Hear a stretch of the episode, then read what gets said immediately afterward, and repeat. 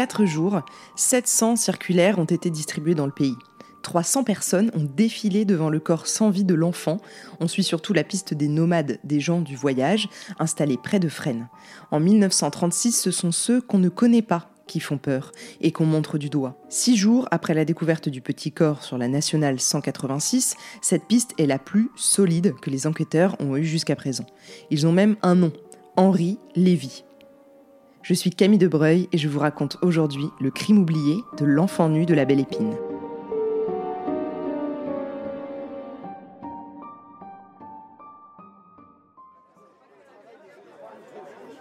Parmi les badauds qui viennent visiter la dépouille du petit garçon, quatre ont une identité qui se recoupe.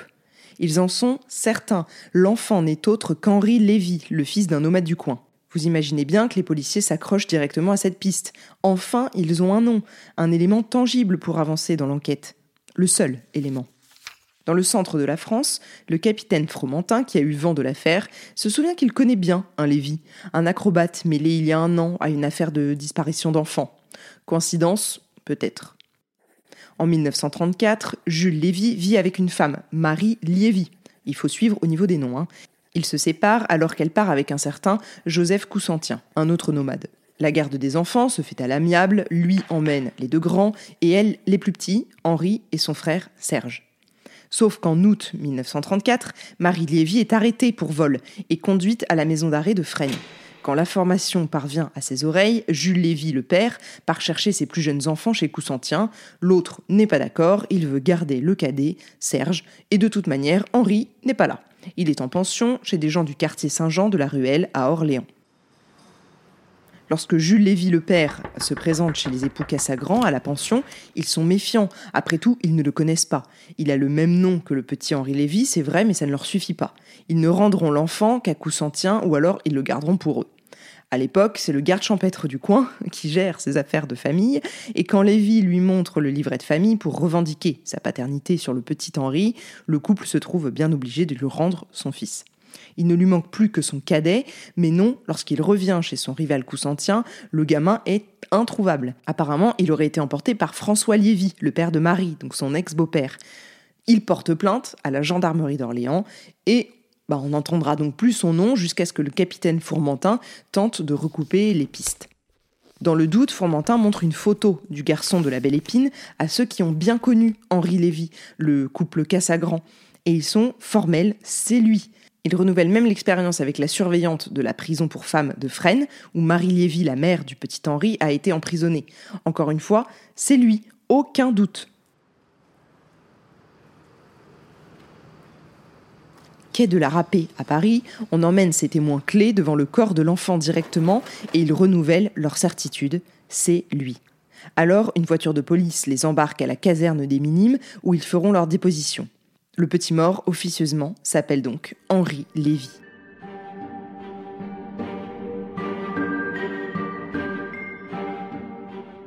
Il faudrait alors retrouver ce Jules Lévy, le père, car c'est sur lui que portent tous les soupçons.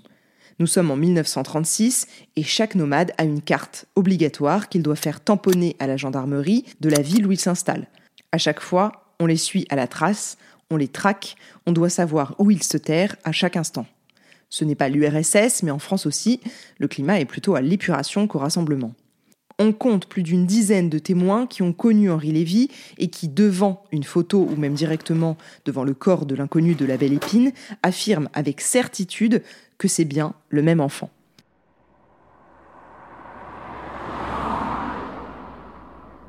Les enquêteurs retrouvent le père près d'ici les Moulineaux et relèvent son passage à Avalon également aux alentours du 25 décembre, date à laquelle Henri Lévy aurait été tué.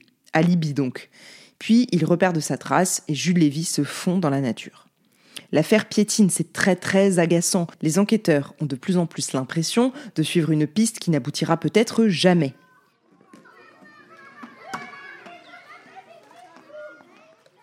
Auxerre le 7 janvier. Ça y est, enfin, ils remettent la main sur Jules Lévy en compagnie de son fils Henri Gustave Lévy, 8 ans.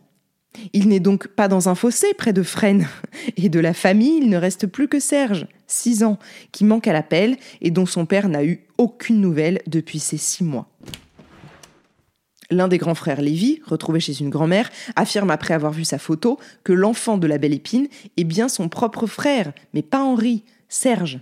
Comme pour tous les autres témoins, on l'emmène directement à la morgue constater. Et là, c'est le coup de théâtre. Il se rétracte.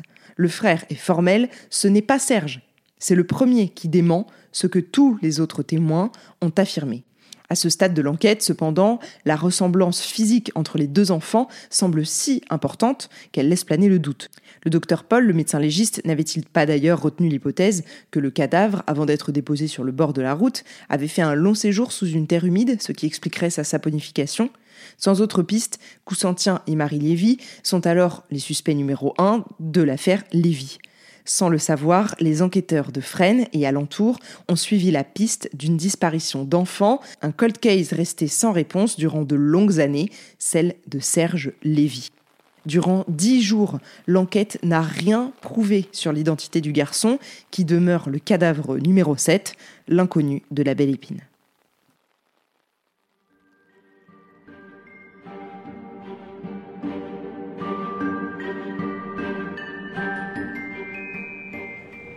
À partir de ce 10 janvier 1936 et à travers toute la France, plus de 10 000 romanichels, comme on les appelle alors, ont été interrogés et recensés par les gendarmes. Ils doivent s'enregistrer, prouver le nom de leurs enfants et leurs liens officiels. L'enquête qui a dévié durant 15 jours sur l'affaire du petit Serge Lévy, qui n'est pas du tout l'affaire de la belle épine, repart de zéro. L'examen du corps a révélé qu'il s'agissait tout de même vraisemblablement d'un enfant de nomade. Les callosités à ses pieds indiquent qu'il n'a jamais porté de chaussures. Il était également porteur de la teigne et ses jambes étaient d'une saleté ahurissante. Mais cet enfant, nous allons le voir, n'a jamais vécu dans la moindre roulotte. Il n'a bien sûr aucun rapport avec Serge Lévy. Il faut huit mois aux enquêteurs pour lever enfin le voile sur l'identité du cadavre numéro 7 il s'appelle en fait Maurice et a vu sa minuscule vie se terminer par une hémorragie crânienne, les côtes fracturées, abandonnées sur le bord de la route 186. De suite, la seule piste tangible semble être celle du père. Il n'est pas long à trouver, le père s'appelle Frédéric Moïse, c'est un garçon qui n'a pourtant pas la tête d'un tueur d'enfants, mais l'homme que les enquêteurs vont apprendre à découvrir est bien loin de les laisser indifférents. Commence alors un bras de fer tenace entre Moïse et les enquêteurs qu'il va emmêler toujours plus loin dans ses mensonges.